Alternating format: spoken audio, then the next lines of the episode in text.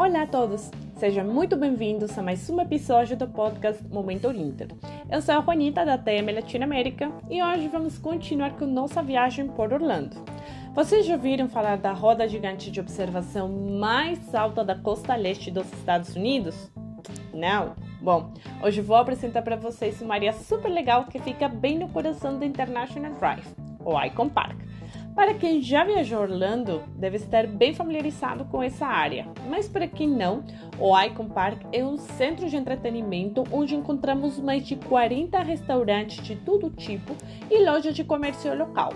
Aqui também encontramos o famoso Madame Tussauds Orlando, que tem toda uma exibição interativa de figura de cera com especial destaque aos personagens da Liga da Justiça.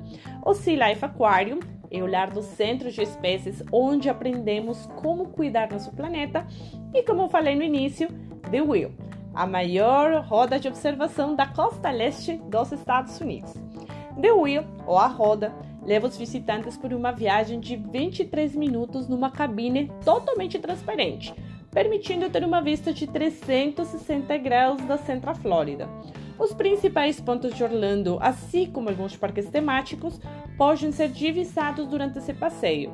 E a quem não adivinha qual é a melhor hora de entrar na roda. Se pensou no início do dia, é uma boa opção, mas só melhor horário é sempre no final da tarde para ver o entardecer no final do dia e como a cidade começa a mudar enquanto as luzes do prédio e das atrações da International Drive cobram vida. Depois dessa maravilhosa volta, nada melhor que procurar um bom restaurante para finalizar um dia com um jantar mais do que merecido, né?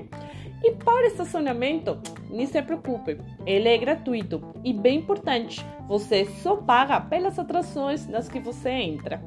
Para mais informações sobre Icon Park, as atrações, ingressos e experiências oferecidas neste complexo, visite iconpark.com e sempre consulte com seu agente de viagens para ter as melhores tarifas. Até a próxima!